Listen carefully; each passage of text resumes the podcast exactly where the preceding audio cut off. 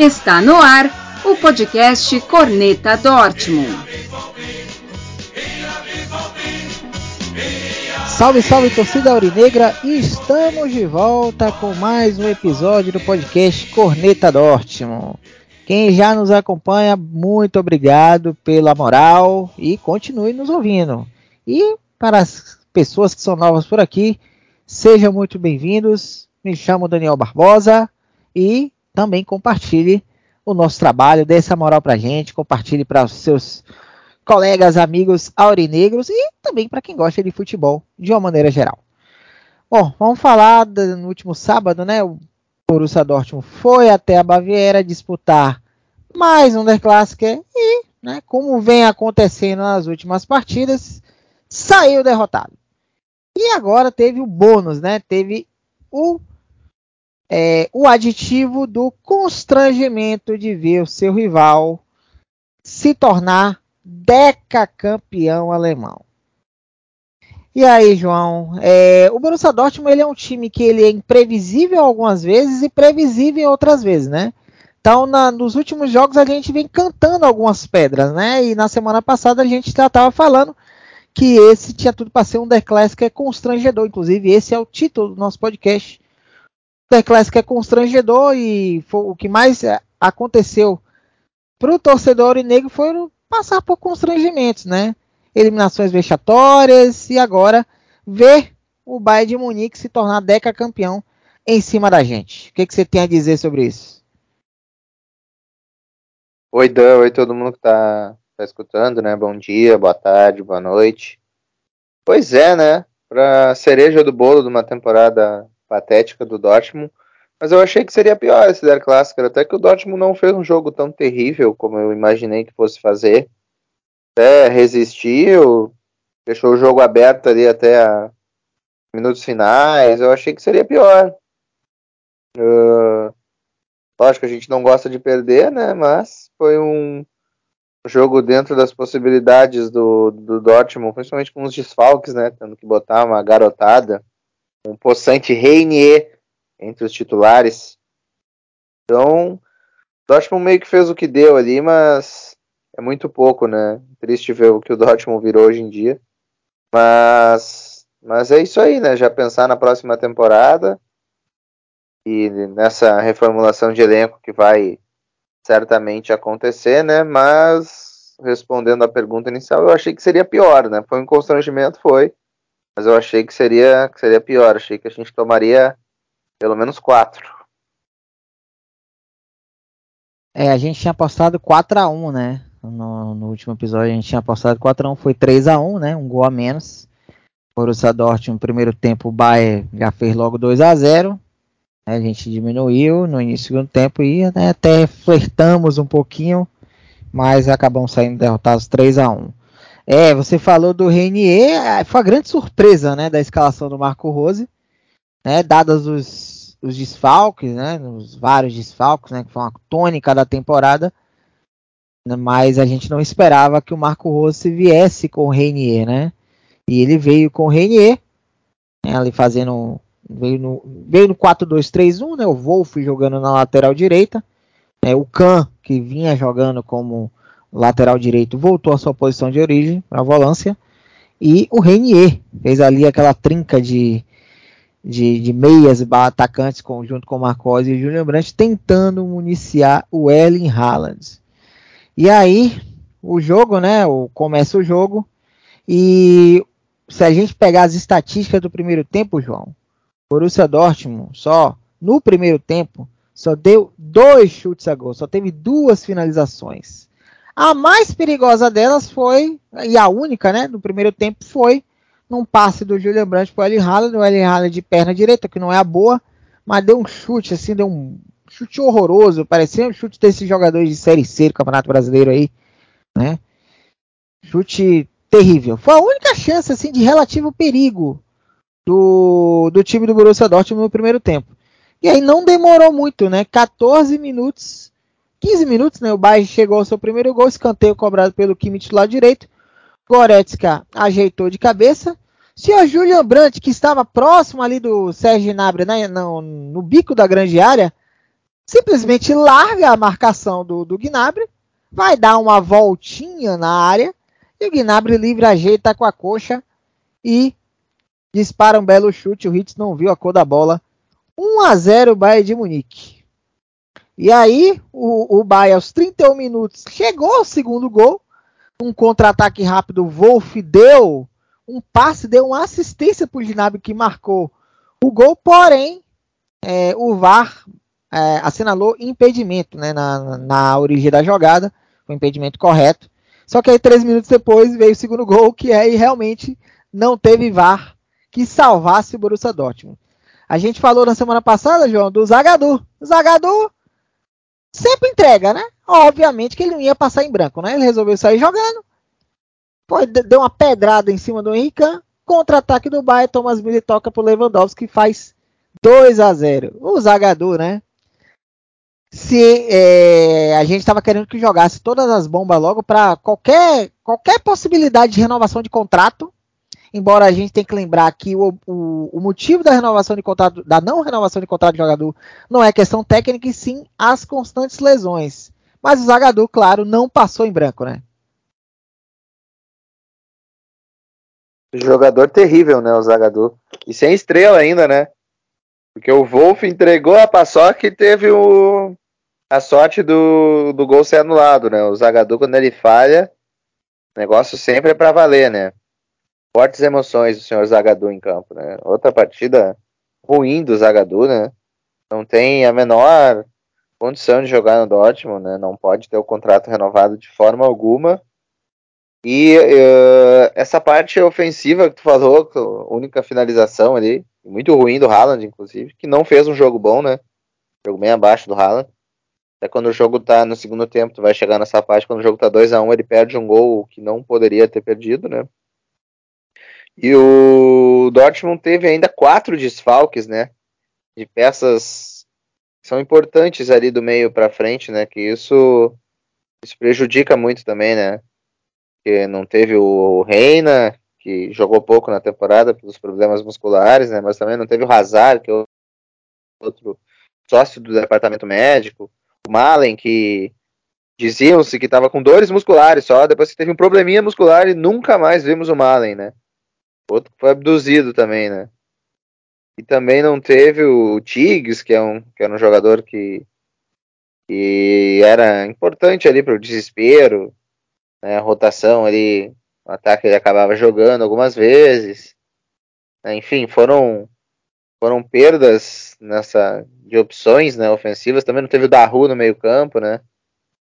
Munier na lateral direita, são muitos problemas. O time já enfraquecido e, e acabou não sendo páreo, ainda mais com o Zagadou em campo, né? O Zagadou em, o Zagadou em campo não tem placar em branco. Zagadou em campo não tem placar em branco. É, você falou de desfalques, dá para montar um time inteiro, né, de desfalques. A gente, a gente tem que lembrar também do Hummels, do Kobel, né, que durante a semana também se machucou. Então, um time inteiro de desfalques. Se a gente forçar aí para colocar mais dois aí, o, o Morey, que tá, ainda está se recuperando da grave lesão que sofreu no joelho. O Chimelza, que ninguém sabe, ninguém viu também. Né? Então, 11 desfalques ao todo, né? então, complicado realmente você ter um mínimo de competitividade com constantes é, desfalques o tempo todo. Foi uma coisa sistemática na temporada. Sistemática. Então, 11 desfalques. É, é, é, o Witzel, né? Que a gente pode contar, que às vezes é reforço, não desfalque também. Foi um outro que, que esteve fora da partida. E aí as opções ofensivas no banco eram os garotos, né? O Bayern Gittens e o Mukoko. Mas enfim, no segundo tempo, o Borussia Dortmund voltou até mais animado, né? E aos sete minutos conseguiu fazer seu gol de pênalti, né? Pênalti sofrido pelo Marco Reus, né? Do Kimmich em cima do Marco Reus. O Henrique bateu muito bem. Aliás, se tem uma coisa que o Henrique tem feito bem, além de dar butinada, é bater bem pênalti. Não perdeu nenhum com o Borussia Dortmund. Todos que bateu, converteu todos, deslocou o Neuer. Só que deslocar o Neuer não é para qualquer um. Fez 2 a 1 um. E aí deu aquela animada, deu aquela, né? Será que vamos conseguir o empate?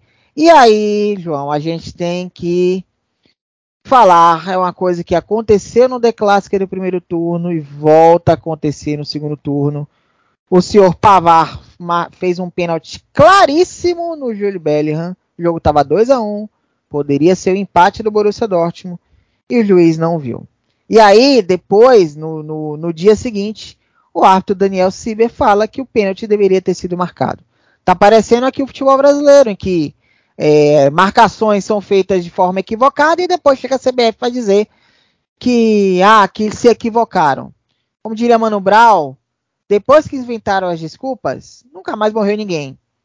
Então é isso. É óbvio que eu até acho que o Bayern chegaria ao terceiro gol e ganharia o jogo. Mas aí entra naquela situação de que quando tem uma mínima possibilidade, uma mínima possibilidade de ameaça ao Bayern, a arbitragem vai lá e dá uma mãozinha. Se a gente lembrar do The Classic anterior, que o jogo estava 2 a 2 teve um pênalti em cima do Marco Reus que não foi marcado. Rodadas atrás, o Bayern, acredite, aconteceu a situação do Bayern ter 12 jogadores em campo. E ninguém percebeu, ninguém percebeu. Incrível isso. E ficou por isso mesmo. E agora, na Allianz Arena. Já deram um pênalti pra, contra o Bayern na Allianz Arena. Dá dois. É ruim, hein? É ruim. Queria que você comentasse sobre esse pênalti. O que, que você achou? Se você achou realmente foi pênalti ou não. Não, o pênalti foi claríssimo, né? A gente até comentou no nosso grupo isso, né? Não, não existe isso do, do fez que não viu. Eles viram e não quiseram marcar o pênalti, né? Não adianta vir com desculpinha depois falando que a decisão correta era marcar o pênalti quando já foi feito o estrago, né? Porque no primeiro, no primeiro turno foi a mesma coisa. No primeiro turno o jogo estava 2 a 2 o Dortmund estava melhor. Teve um pênalti claríssimo. Não sei se ganharia o jogo, mas teria a chance disso, né? Ontem não sei se empataria, mas teria a chance, né? Isso. Eles não dão nem essa chance, né? E aí a gente vê como isso pesa num campeonato de pontos corridos, né? A distância é 12 pontos agora, você digamos que o, o Dortmund vencesse o jogo em casa, seriam 6 pontos hoje tivesse empatado ontem, seriam três pontos hoje. Seria campeão? Não seria. Mas teria uma disputa, né? Essa é uma questão de arbitragem que vem de muitos anos na Bundesliga, né? Eles falam tanto de, de criar formas para tentar deixar o campeonato mais competitivo. Uma dessas formas também é apitar direito, né? Exatamente. Exatamente. É, o, o Bahia, ela é, é, ninguém tá tirando mérito, o Bahia é a melhor equipe nessa última década, vem sendo a melhor equipe, foi campeão da Champions League é, dois anos atrás, né, tem um trabalho lá, né, mas a questão é que o campeonato já não é competitivo, você ainda beneficia aquele que está dominando, e a, a, gente tá só se remetendo nos jogos do Dortmund, fora outras partidas na temporada em que o Bahia também foi beneficiado, isso vem acontecendo, gente, toda a temporada, toda a temporada. Quem acompanha sabe, né? Que vem acontecendo isso daí. Então, fica, fica o registro, sigamos. É, mas ainda assim o Borussia Dortmund teve algumas oportunidades de, de empatar o jogo. Teve um, um passe do Haaland pro Marco Reus. até achei que é um lance que o Haaland podia ter chutado pro gol. Ele estava numa posição até boa de chutar, ele tem um bom chute. Ele preferiu tocar com o Marco Reus, aí o, o Royce ficou sem ângulo, o Neuer cresceu em cima dele, fez uma defesa é, importantíssima. E aí o Haaland teve duas oportunidades também de empatar. Numa delas ele recebeu, chutou o, o Pamecano, bloqueou bem o chute, foi para escanteio. E, e, o segundo aí realmente foi um gol perdido. Ele recebe bem e dá um field goal. Né? A NFL essa temporada vai ter jogos na Alemanha. E a Allianz Arena é, vai ser o palco da. Muito provavelmente vai ser o palco do jogo da NFL nessa temporada. De repente o Wiley Haaland pode aí, né? Em vez de ir para o Manchester City, buscar uma vaga no, em algum time da NFL para jogar na, na, Liga de Futebol Americano. Porque ele deu um field goal, era um jogo, era o, era o gol que poderia ser o gol do empate do Borussia Dortmund. E aí, meu amigo, a bola pune, já diria Murici Ramalho. Aos 38 minutos, o, Hitz faz uma bela defesa numa finalização. O Rafael Guerreiro dá um chute pro alto, mas a bola continua na área. O Goretzka ganha na dividida do Bayern Gittens. O Zagadou, que estava na marcação do Musiala, largou o Musiala.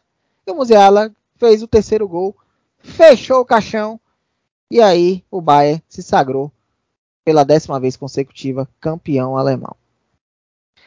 Basculhos do jogo, João. Vamos lá.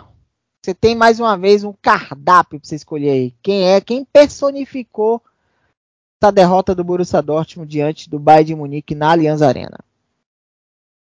Não, o Zagadou, né? Vou dar pro Zagadou pela falha clamorosa dele no, no segundo gol, né? Foi sair jogando ali de maneira bizarra. É mais um gol que a gente toma com o Zagadou o Zagadou fazendo besteira, né? Lógico, essa não entra no, na maior falha dele, não é nem perto, né? Que foi aquela contra contra o Leverkusen, né? Onde ele que é canhoto corta para o meio da área com a perna direita tenta dar uma cavadinha para o meio, né?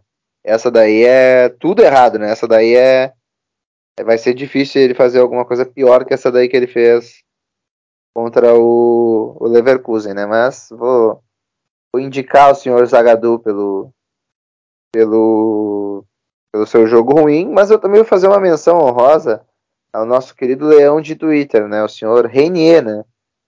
Que gostaria de ter mais chances, cobras chances, ele ser um empresário, e quando ele tem uma chance ele não faz nada, né? Dizer que ele fez um jogo ruim, terrível? Não, mas ele foi comum, não fez nada demais, né? Então é um jogador que não, não agrega nada ao elenco, né? Nada ao elenco. É o pai dele, né? Também cobrou, né?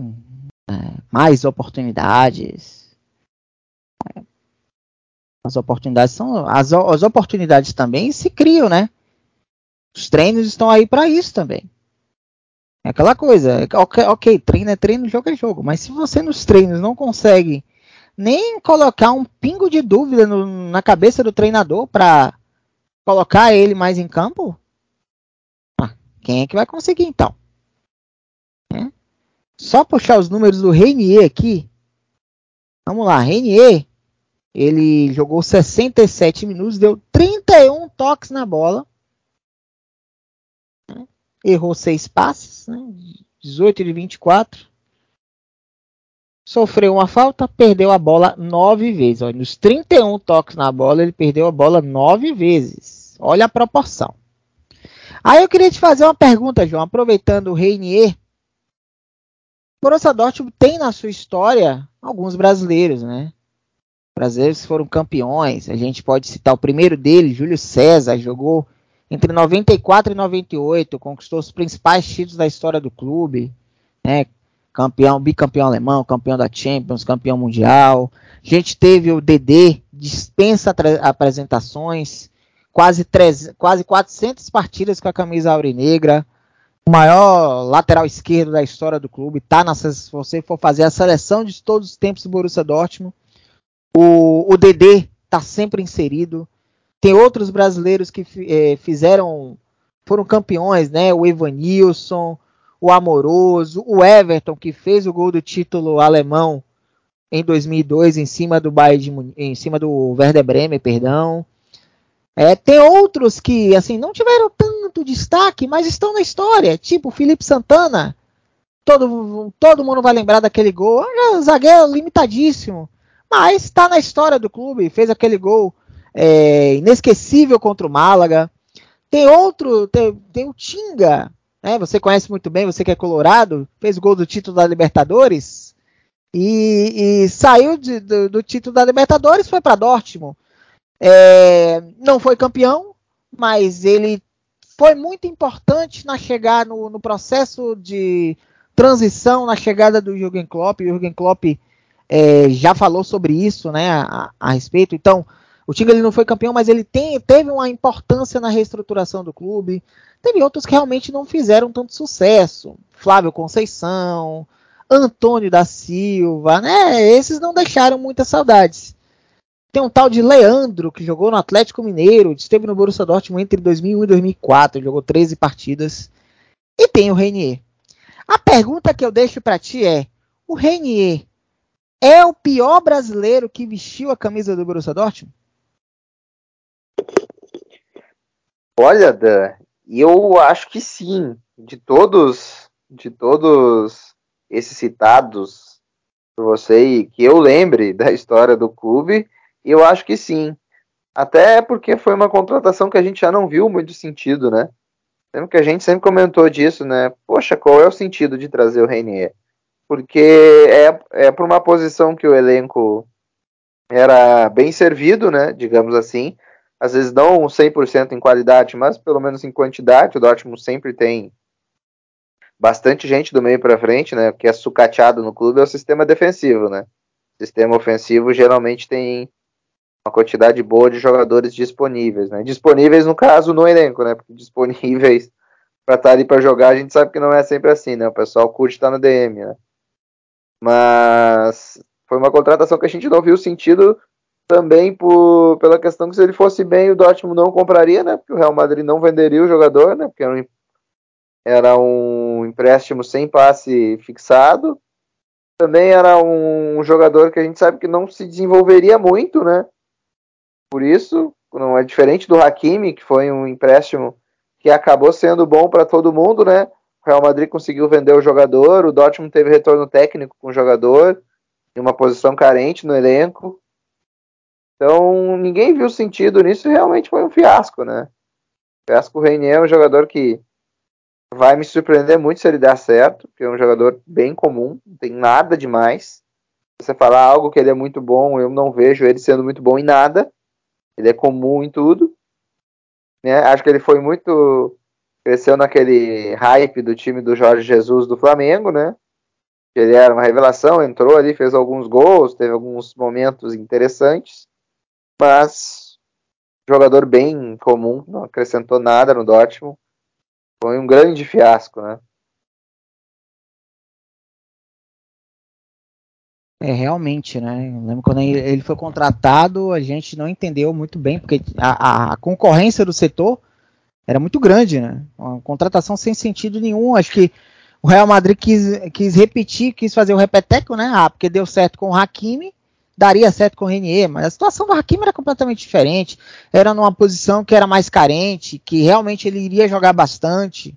Né? O Renier mal jogou, o Renier já chegou já no fim né, na reta final da pré-temporada, então ele já chegou em desvantagem nessa questão de preparação. Era um jogador que, jogava no Real Madrid B, né? E aliás, o Flamengo tá, tá de parabéns, porque conseguiu vender para o Real Madrid, se não me engano, por 30 milhões de euros o jogador. Olha, tá de parabéns. Esse é aquele tipo de jogador que ele vai vai voltar para o Brasil, vai ter um brilhareco e todo mundo vai achar ele maravilhoso. E é isso diz muito do nível do nosso futebol, né? É, e para vocês terem ideia, segundo o site Transfer Marketing, é, o valor de mercado do Renier hoje é de 10 milhões de euros. 10 milhões de euros. Então, o Real Madrid, se quiser se livrar do jogador, vai ter prejuízo, né? Vai ter prejuízo. Porque é, também diz muito da gestão da carreira do Renier. Acho que ele, ele ele teve, se não me engano, proposta de jogar, de continuar no futebol espanhol, mas jogar numa equipe pequena, no Valladolid. Não é Valladolid que é, que é Ronaldo, né? Tem é dono lá do, do Valladolid. Ele poderia no Valladolid certamente ele jogaria mais, certamente ele teria muito menos pressão e ele poderia se desenvolver jogando na Liga. Né? Ele preferiu jogar no Borussia Dortmund, questão da vitrine. Não julgo ele nesse aspecto, porém você tem que pensar na gestão da sua carreira. Aí cadê o empresário para dar um toque, né? Ó, oh, vamos continuar aqui e tal. Borussia Dortmund você a concorrência vai ser complicada, vai ter a questão da adaptação ainda. Tudo isso. Então, foi tudo errado. É, como você falou, a contratação do Hakimi foi boa para todo mundo. Para o jogador, para o Borussia Dortmund, que queira ou não, o Hakimi teve, teve boas partidas, não gosto muito dele, mas teve boas partidas, foi importante em alguns momentos. Foi bom pro Real Madrid também. O Real Madrid acabou conseguindo vender ele depois para Inter de Milão. Hoje, Hakimi já está até no PSG, né? E tem status de um dos melhores laterais do mundo. Eu acho exagero, porém, ele conseguiu ser valorizado. Renier está saindo desvalorizado. Acabei de falar. O valor de mercado dele hoje, segundo o site Transfer Market, é de 10 milhões de euros. O Flamengo vendeu para o Real Madrid por 30. Então, é, eu acho que o Renier, de todos esses aí que eu citei, ele é de longe. Até o Antônio da Silva, que nem deixou saudade, fez um gol de falta e só. Mas o Renier, para mim, é o pior brasileiro, o pior jogador brasileiro que vestiu a nossa camisa. Né? Infelizmente, né? envergonhando um país que teve todos esses jogadores que eu citei que foram campeões, fizeram história no clube. Mas o meu basculho não vai para o Reinier, não. O meu basculho vai para Erling Haaland. Erling Haaland, para mim, péssima partida, né? Para os padrões dele.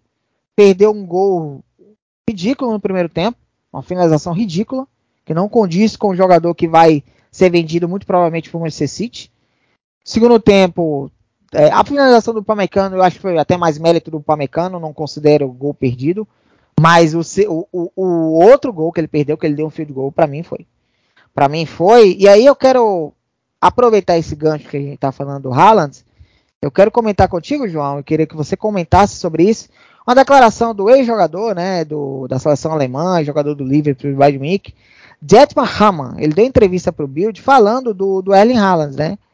é, dizendo, abrindo aspas a ele, que não só os torcedores, como também a equipe e o clube estão cansados de todo esse circo, né? Sobre o futuro do, do Erling Haaland. Que no, no Borussia Dortmund os jogadores vão marcar gol mesmo sem ele. E sempre foi assim, né? Que na verdade ele, ele acredita que é, o Haaland saindo vai ajudar o Dortmund no curto ou médio prazo que ele chamou muita atenção para si mesmo e falando né, da linguagem corporal, dos gestos, tem sido desrespeitosos às vezes, né? Que ele perdeu muitos jogos, né? Que tem que lembrar que o Borussia Dortmund também sofreu derrotas com ele, no The Clássica, por exemplo. E também acredita que o Dortmund vai se beneficiar do dinheiro que vão receber por ele. Sem Haaland, há também uma grande oportunidade. Talvez o Malen floresça, né? Se desenvolva para quem não tem sido fácil marcar gols ao lado do Haaland. E ele acredita que, que no Borussia Dortmund, com os jogadores que já trouxeram, será melhor sem ele na próxima temporada do que com ele. E aí, meu amigo, o que, que você acha dessa? Você concorda com essa declaração do Detmar Hamann? É uma teoria, é uma teoria polêmica, né? Eu diria, né? Ela faz algum sentido? Ela faz, mas eu não consigo imaginar o Dortmund sendo melhor sem o melhor jogador do time, né? A gente sabe que pode envolver mais alguns jogadores. Tem aquela questão de que o time acaba jogando para ele realmente, né? Não tá errado, né? Quando você tem um jogador acima da média, você acaba jogando para esse jogador, né? É algo que vai ser curioso de ver, mas aí é um achômetro meu, né? Difícil isso acontecer com um treinador tão fraco como o Marco Rose, né? O Marco Rose vai potencializar alguém? Eu não imagino isso acontecendo. Vai proporcionar um jogo coletivo que vai, que vai fazer o time jogar melhor? Eu não acredito nisso. Vai, vai criar um, um, um monstro no ADM, ou um monstro no Malen, igual é o Haaland, quando tá 100%. Também não imagino isso enfim, é uma questão que a gente vai ter que ver, né? O que vai acontecer, né? Não, não acho que ele esteja 100% errado em tudo que ele falou, mas também tem coisas que são méritos do Haaland, né? Não, não é algo que eu acho que ele faça de propósito, como é questão de chamar muita atenção para ele, né? Ele é um cara que é muito bom, né? Isso acaba acontecendo, né? O Dortmund, aquele Lewandowski, o Lewandowski também é um jogador que chamava muita atenção para ele, tinha menos mídia, mas tinha tanto futebol, até mais futebol que o Haaland, né? Então é algo curioso que eu quero ver, mas eu acho difícil essa melhora toda que o Raman falou com o Marco Rose, né? O Marco Rose, que, que, jogador que ele potencializou realmente na temporada no time? E ninguém, né? Alguns jogadores tiveram lampejos de ótimo futebol e, e sumiram, né? Casos de Daru, Brandt tiveram boas fases e não conseguiram manter uma constância, né? Então vai ser difícil imaginar isso tudo acontecendo com o senhor Marco Rose, né? Pois é, e aí a gente, o, o, ADM deve ser anunciado, muito provavelmente, até porque o Red Bull Salzburg já conquistou o título austríaco, então o principal objetivo dele já foi alcançado. Então eu acredito que é, ele deva ser anunciado nessa semana.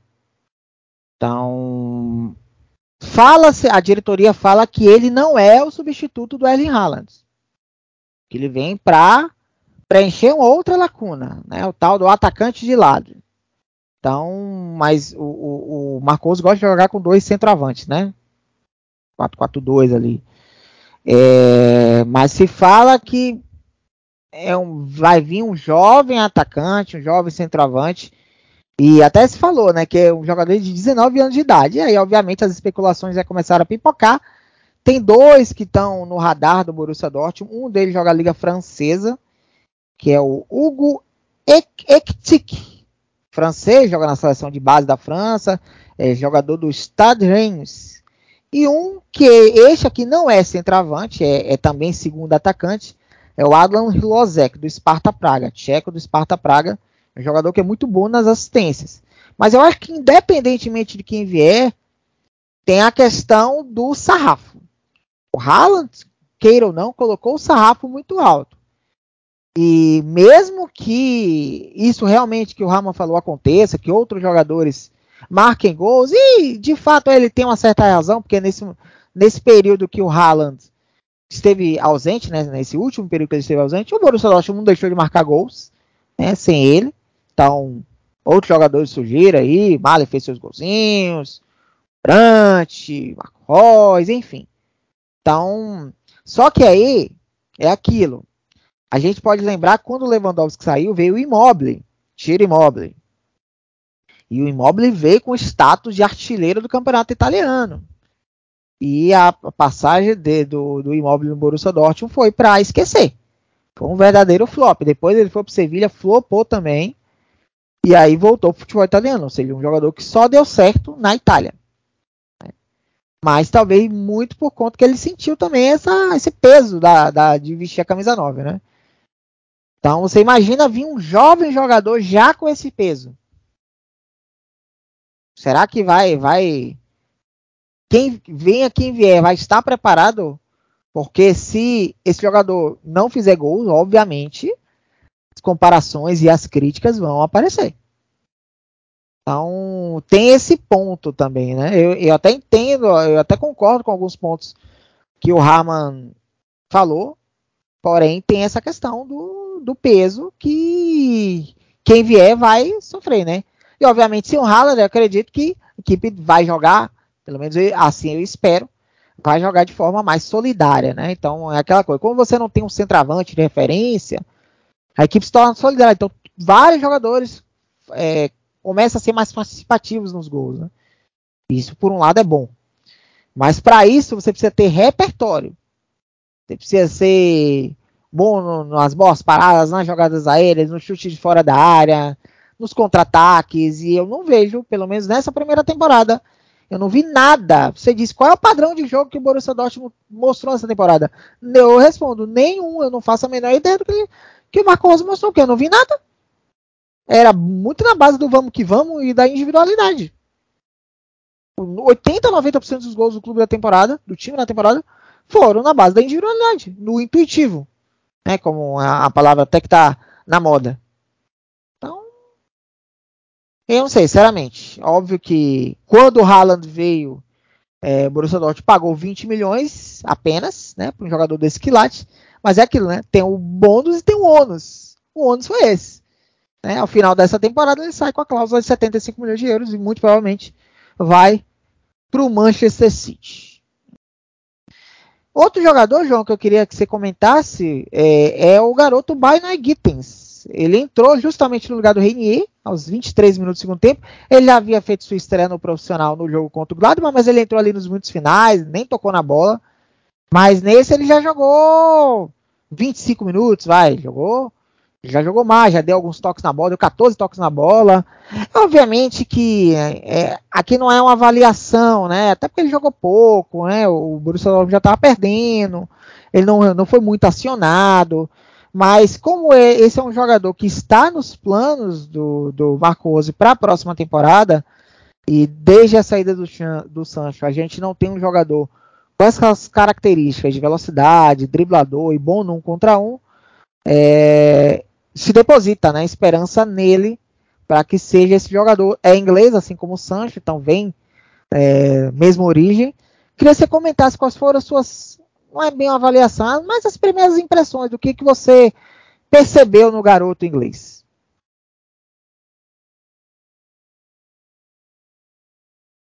Olha, eu, eu acho que ele é um jogador parece ser interessante, mas é muito verde ainda, né? Esse é um problema. Ele vai ter que ser muito bem, muito bem trabalhado, né? E até tem um lance que ilustra muito isso, como ele tem qualidade, mas como ele precisa ser lapidado, né? Tem uma bola que ele pega na ponta, aí vem um, não, não lembro quem foi o adversário que veio, ele, ele driblou esse adversário e veio conduzindo a bola para dentro.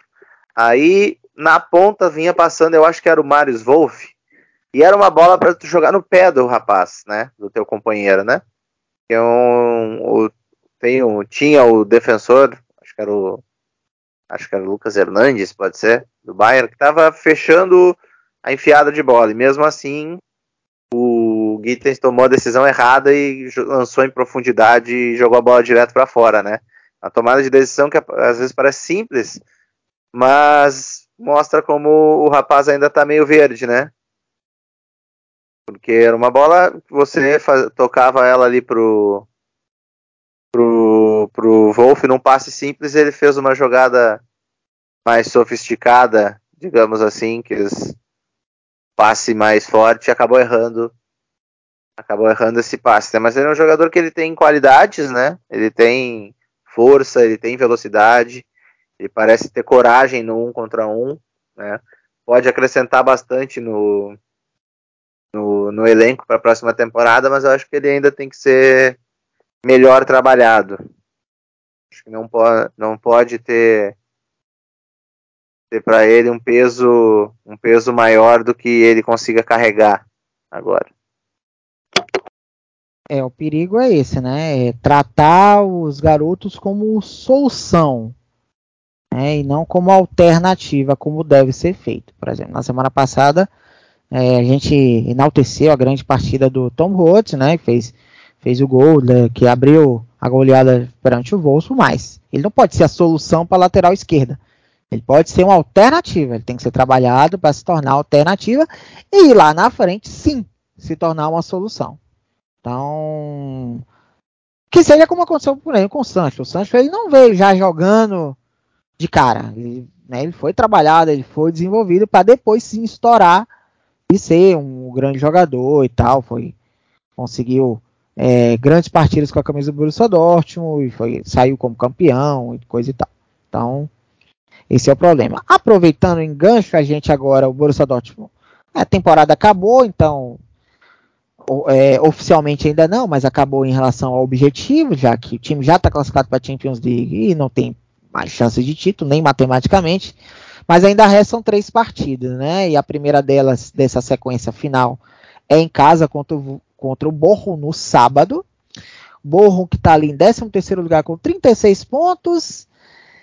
Ainda tem, ainda corre um risco de abaixamento matematicamente, mas é, é, é só matemática mesmo, né? Que o Stuttgart já que é o, o time que está indo pro, pro playoff, né? Para a repescagem, tem 28 pontos, então ele tem 9 a jogar, ele vai chegar a 37. Então o Borrom aqui com, com dois pontos, ele já se garante né, na, na próxima edição da Bundesliga. Então, é, faltando três jogos, acredito que o Borrom consiga se manter na, na primeira divisão. E aí, João, a gente fica naquela expectativa nesses três jogos de, de mais garotos né, terem chance, porque a gente viu o Tom Roth recebeu a oportunidade. A gente agora viu o Byron Gitz recebendo a oportunidade. Tem outros jogadores, o, o lateral direito, o, o Leon Semet, esteve no banco nas duas partidas, entrou no final do jogo do Wolfsburg e não, apesar de estar no banco, não entrou no The Classic.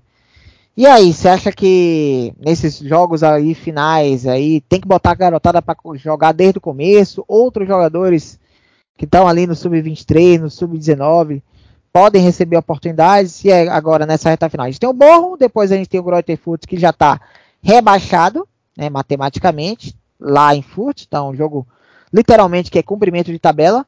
E a última rodada é o Retabelinho, o Retabelinho sim ainda está brigando para escapar do rebaixamento, venceu um jogo importante, né, um confronto direto contra o Stuttgart, saiu da zona de rebaixamento, tá ali em 15º lugar, mas é, a tendência é que brigue até o final. E aí, que, quais são as suas expectativas em relação a essas três partidas finais, começando agora contra o Borro? É, eu acho que é uma oportunidade de, de, conhecer melhor esses jovens jogadores, né? Ou às vezes alguns que tiveram nos treinos ao longo da semana, como uma, da semana não, da temporada, como Malone, como Papadopoulos, uma chance bacana para esse pessoal jogar, né? Ganhar minutos, ganhar experiência e tudo mais. Só que também a gente não pode botar todo mundo e descaracterizar o time, que aí fica até difícil para a gente analisar melhor, né, esses jogadores, né? O Roth ele jogou com um time titular, né, um time mais próximo do ideal e conseguiu se destacar, né? Acho que poderia acontecer isso, né? O Semit pode jogar algum jogo ali no lugar do do, do Marius Wolff improvisado para você ver se ele tem alguma uma chance mais. Você pode colocar o Holt de novo para jogar. Você pode aproveitar que a zaga ali tá jogadores como o Akanji o Zagadu que Pongracite também que não devem ficar. Você pode colocar algum um jovem, como até o Papadopoulos já jogou ali. Você pode colocar o Malone, você pode colocar o Koulibaly. Né? São coisas que eu acho que podem ser feitas, só não pode colocar todo mundo e descaracterizar o time, né? E aí fica até difícil a gente ter qualquer avaliação mais clara sobre isso, né? Mas é uma chance que o Dortmund tem de, de de conhecer esses novos atletas e também já pode se livrar de quem não vai ficar, né? O que, que vai mudar ter o Zagadu por mais três jogos no elenco, o Pongracite por mais três jogos no elenco, né? É, não, não usa mais, né? Não vai ficar mesmo, vai ficar enchendo o saco ali. Pode mandar pastar já e, e botar para jogar quem, com quem se conta para a próxima temporada. É, porque é aquela coisa, né? é, é, a grande chance de dar, como uma palavra, vou usar outra palavra da moda do futebol, minutagem para esses jogadores. Né? Você está no cenário ideal. É um jogo que não, não vai interferir em nada né, no, no futuro do Borussia Dortmund. Então é um jogo em casa, um jogo que vai ter torcida a favor. Né? A gente tem aí o exemplo que o Tom Roth aproveitou a chance é o cenário ideal para isso, né? Não, se os meninos forem mal, não, não, não vai queimar. Né? Era diferente, por exemplo, se colocasse contra o Bayern, né? Num jogo de altíssimo nível, altíssima carga emocional, altíssimo, é, é, seria um desafio muito maior. E você está pegando uma equipe que está na parte de baixo da tabela, uma equipe mais fraca, né? então é o cenário ideal para dar oportunidades para a gente ver o que a gente pode contar, né? Porque é importante para a próxima temporada a gente ter dois times. Quando eu falo dois times, é que quando o, o considerado titular não jogue, você tem um reserva preparado. O que, que aconteceu? Ok, muitas lesões, mas o que aconteceu é que quando algum, alguns desfalques aconteceram, a gente ficou de cabelo em pé, porque o reserva era. Né, não era um reserva à altura. E o elenco do Borussia Dortmund é um elenco muito heterogêneo. Ele tem boas peças, tem bons jogadores, mas além de ter um técnico fraco, ele tem muitas peças fracas. Peças que interferem no desempenho da equipe como um todo. Né? Jogadores que entregam o jogo de, dito, como por exemplo o Zagador. Né? Então, eu, eu, acho que é uma oportunidade boa. Não precisa colocar todo mundo de vez. A gente pode fazer um revezamento aí de alguns jogadores, né? Talvez os, os meninos aí na, na fase na, que vai ter, se não me engano, vai ter final da Bundesliga e final da Pokal Sub-19, então talvez os garotos do Sub-19 não joguem as últimas duas partidas, então aproveita e coloca nessa agora, e aí faz, um, faz uma mescla, acho interessante. Interessante, a gente tem que testar todo mundo, ver, assim, todo mundo que eu falo, aqueles que a gente vê um potencial de que podem ser aproveitados na próxima temporada e fazer parte do elenco. É isso. Bom, antes da gente terminar, dar uma notícia aqui. É, nessa temporada, essa foi a temporada inaugural do time feminino do Borussia Dortmund, o Bifobi Frauen. E já, já vem sendo a primeira temporada de muito sucesso. E no último domingo, a equipe conquistou com três jogos de antecedência título do grupo, grupo 2 da Kreisliga A. Ao golear em casa o Ildisderne por 6 a 0 com hat-trick da Vanessa Hein, e outros gols da Lisa Kleiman, Caroline Kahl e Hannah Guzman. E a equipe aurinegra, João, tem uma campanha avassaladora na Kreisliga com 15 jogos e 15 triunfos. Marcando 117 gols e sofrendo apenas dois. E agora a equipe espera o vencedor do grupo 1 para fazer o confronto do acesso, que vai ser disputado no dia 25 de maio.